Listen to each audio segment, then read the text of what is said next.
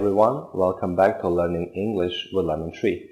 Today we are going to learn a new sentence, a question.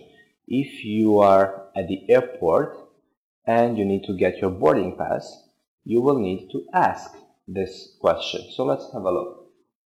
Could you help me find the counter for my flight?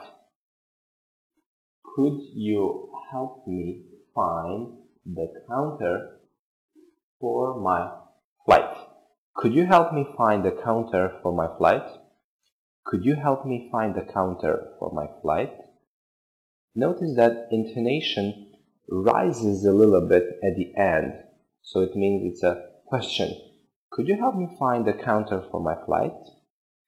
The counter here is a place at the airport where you can get where, the, where you can uh, get the boarding pass. So if you are in the airport and you need to find it, you need to get boarding pass, you will need to find the counters. They are usually marked like this. A, and we have a number. A, 1, 2, 3, and so on. A, B, C, D. They are marked by capital letters, A, B, C, and numbers. So could you help me find the counter for my flight? You will ask someone for help if you don't know.